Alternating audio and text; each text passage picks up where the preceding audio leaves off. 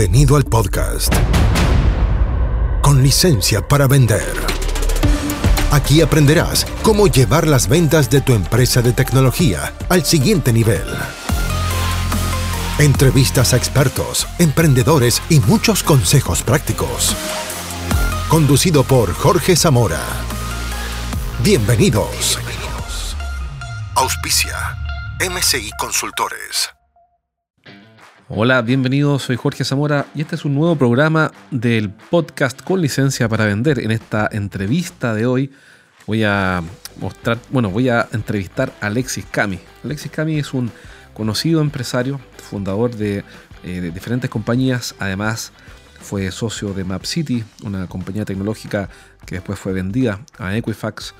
Em, también fue consultor de McKinsey, profesor en, el MIT, también hizo clases, es economista, ingeniero civil industrial, etc. Y bueno, y sobre todo es muy buena persona, lo conozco mucho, somos bien amigos y, mm, tuve la oportunidad de entrevistarlo en una charla que hizo para un gremio de, que se llama MITI, quiere decir Mejor Industria TI, donde, bueno, en MITI, en este gremio, se juntan eh, diferentes empresarios tecnológicos y Alexis tuvo una, hizo una charla y yo lo entrevisté. ¿Por qué creo que puede ser interesante para ti? Si es que eres un emprendedor y tienes una empresa que está quedando, eh, que, se está convirtiendo en una especie de jaula la que estás quedando atrapado y, quieres formar un activo que es completamente diferente. Formar un activo implica eh, tener una empresa que funcione con sistemas. No quiero decir que funcione sola, porque nada funciona solo. Que funcione con sistemas, con procesos, con métodos, con procedimientos.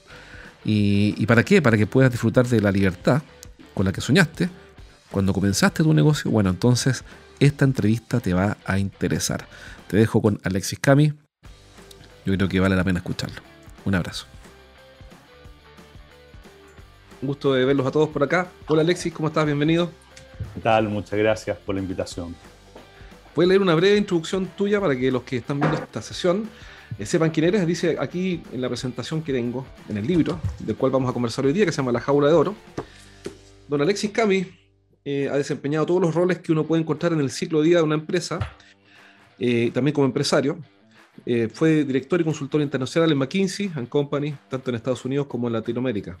Trabajó en startups, en empresas familiares y multinacionales, ha liderado compras y ventas de empresas alrededor del mundo y también ha hecho varios levantamientos de capital. También yo lo conocí en el mundo, en, cuando tenía parte de la empresa Map City.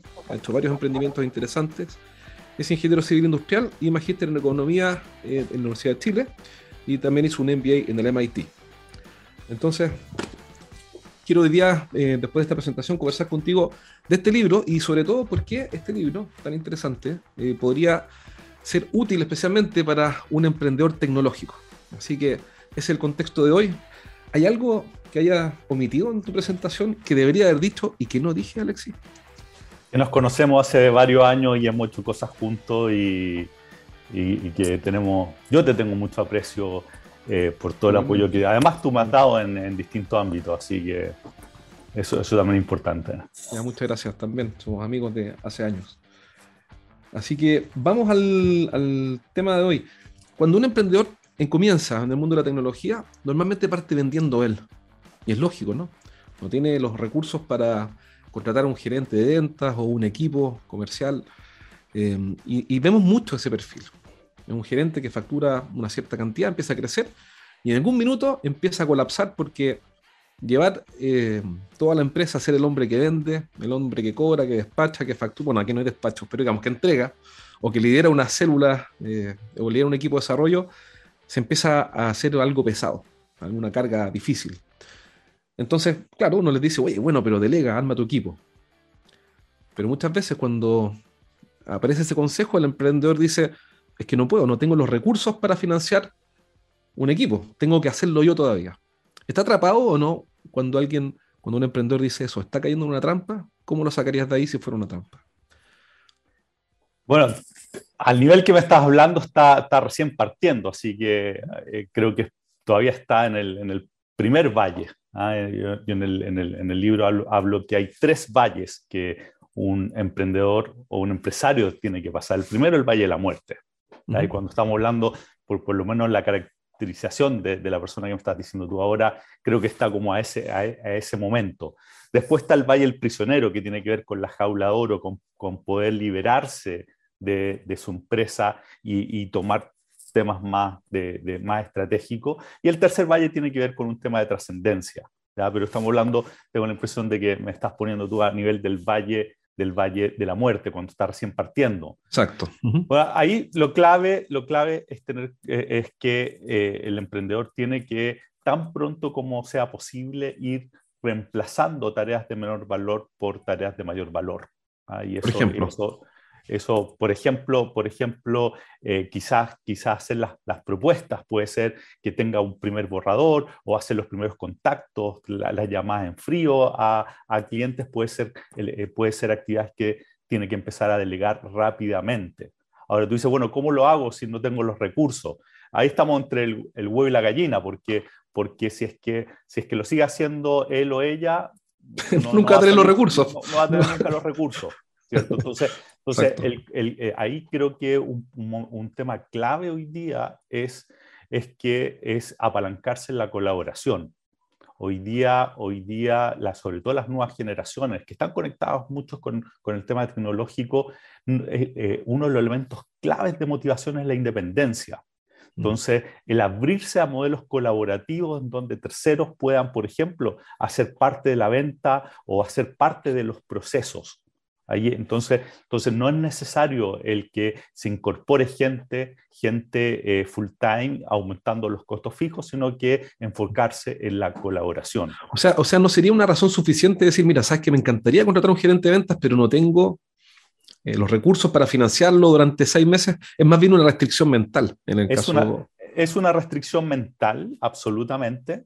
Hoy día los modelos deben, eh, eh, eh, para, para, poder desarrollarse en como está hoy día la sociedad, tiene que ser colaborativo. Y en la colaboración, ahí uno puede enfocarse entonces en la autonomía de terceros, modelos freelance, en donde es clave sí, y acá un tema, pues la gente que trabaja en tecnología, el lenguaje, el lenguaje, el lenguaje de programación es bien distinto al lenguaje entre, entre personas, ¿no? Entonces necesitamos, necesita, es tremendamente importante el enfocarse en que haya claridad desde, desde el inicio, porque muchos muchos emprendedores parten sin tener, por ejemplo, un modelo de negocio explícito. Lo tienen en la cabeza o lo tienen, o, está intuitivo, pero no, no está explícito. Si eres un emprendedor tecnológico, este mensaje es para ti. Te invito a un entrenamiento que hago para emprendedores del mundo TI en vivo. Podrás hacer todas tus preguntas y vas a aprender las mejores estrategias para hacer crecer tus ventas. Ingresa a eduventas.com y postula por un cupo. Son cupos limitados, así que aprovecha y hazlo ahora mismo. Ingresa a eduventas.com y entrénate conmigo aprendiendo las mejores estrategias para hacer crecer tu negocio tecnológico. ¿Y a qué te refieres en, tener claridad cuando yo quiero formar? Porque aquí estamos poniendo un caso. Eh, tenemos un emprendedor tecnológico que está en el Valle de la Muerte. Su tema es sobrevivir y crecer. No es optimizar ni trascender, sino que es sobrevivir y crecer. Y dice, yo no tengo los recursos para pagarle a un gerente de ventas y armar mi equipo. Luego estoy condenado a seguir atrapado en esta jaula, en, esta, en esta trampa, digamos, de la cual no puedo salir porque no tengo los recursos. Y tú dices, no, mira, ábrete la posibilidad de buscar nuevas formas de colaboración y sé muy claro desde el comienzo, en la invitación, ¿y cómo se vincula eso con el modelo de negocio? ¿Qué tiene que ver eso? Porque, porque si vas a delegar, por ejemplo, eh, la venta o, partes relevantes de la venta, tiene que estar muy claro cuál es la propuesta de valor. Ah, ¿Cuál es la propuesta de valor? ¿Cuáles son las necesidades que, cubrimos? ¿Cuáles, ¿Cuáles son los beneficios? ¿En qué nos diferenciamos? ¿Cuál es el relato que hay detrás de lo que nosotros estamos ofreciendo? Y muchas veces nos saltamos todo eso eh, sobre todo en niveles, en, niveles eh, más, iniciales, y tú ves que, que, que, que vendas simplemente. Pero no, esto, esto, tiene que estar eh, dentro de un marco más, más, amplio más, y en donde es necesario explicitar estos elementos. Tú siempre le das mucha importancia al relato, pero uno, si es más escéptico o más pragmático, podría decir, bueno, pero eso es cháchara, le decimos en Chile, ¿no?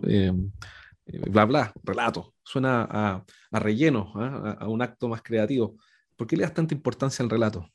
Mira, eso hoy día, y te diría que cada vez va a ser más importante, estamos, estamos viendo un tiempo en donde la gente busca conectarse a través de, de, elementos como cuál es el sentido de lo que estoy haciendo, cuál es el propósito.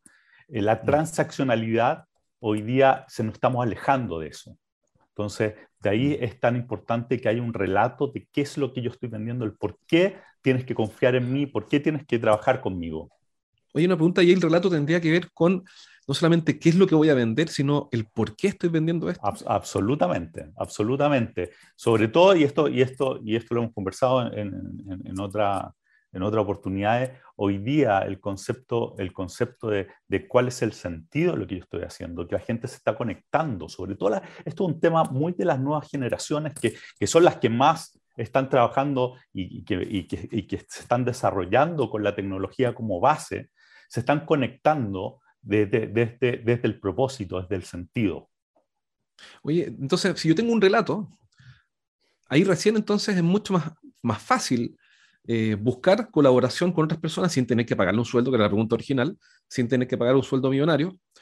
Eh, puedo invitar a otras personas a colaborar y a unirse a mi proyecto con un buen relato, invitándolos a una, tú dirías, una causa o quizás a, un propósito. Es un propósito. Hoy día, hoy día y, esto, y esto es parte de, del cambio de paradigma que estamos, que estamos eh, viviendo. Hoy día, hoy día la sociedad cambió, cambió fuertemente, producto de tres fenómenos que, que, que, se, que, se, que, se juntaron.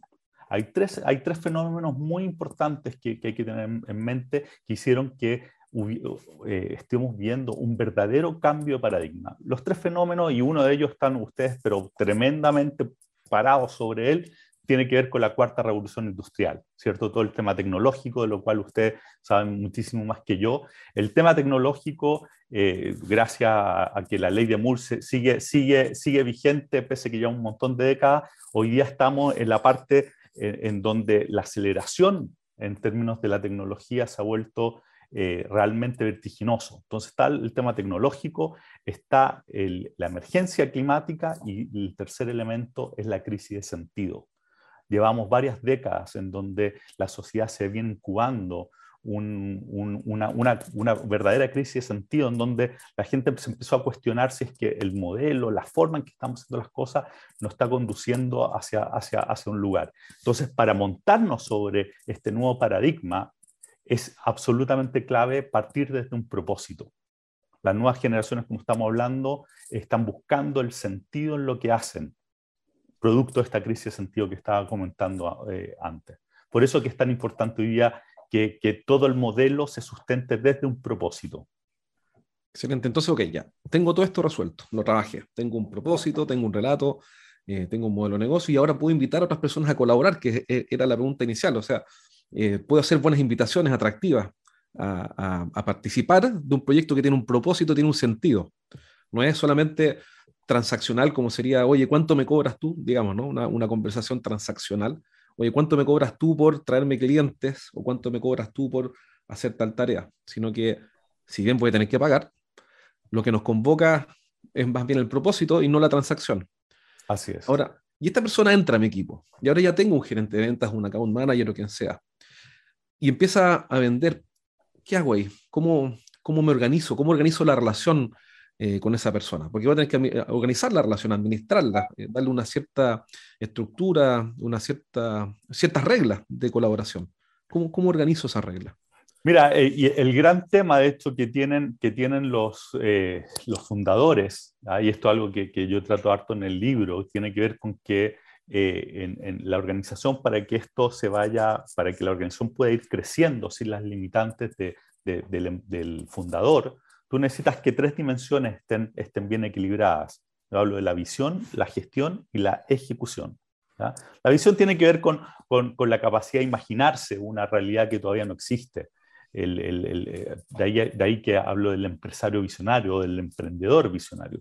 La gestión es hacer que otros hagan y la ejecución es el hacer. Lo que típicamente eh, sucede con, con el fundador de la empresa es que se salta la capa intermedia, la de gestión, y va y ejecuta. Entonces, parte, como estás diciendo tú, va y hace todo, está haciendo, em, empieza a hacer todo y cuando quiere incorporar a un tercero dentro de su, de, su organización, empieza a tener problemas porque quiere que las cosas se hagan igual, igual, igual como las hace él o ella. Entonces, el primer, ese es el primer, el primer eh, problema, es que el emprendedor cuando empieza a delegar, se enfoca, quiere que, que todo resulte de la misma forma y dos personas no son iguales, así que las cosas van a ser distintas.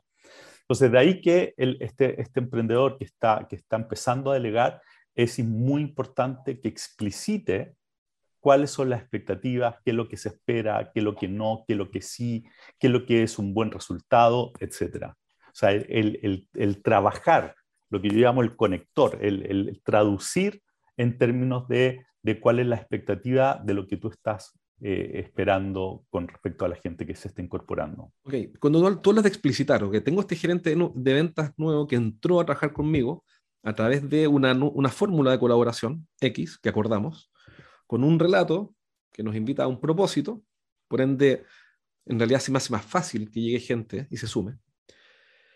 Y dice, mira, ahí tú tienes que explicitar eh, las cosas, pero ¿a qué te refieres con explicitar? ¿Tengo que escribir un papel? ¿Tengo que hacer un checklist? ¿Tengo que...?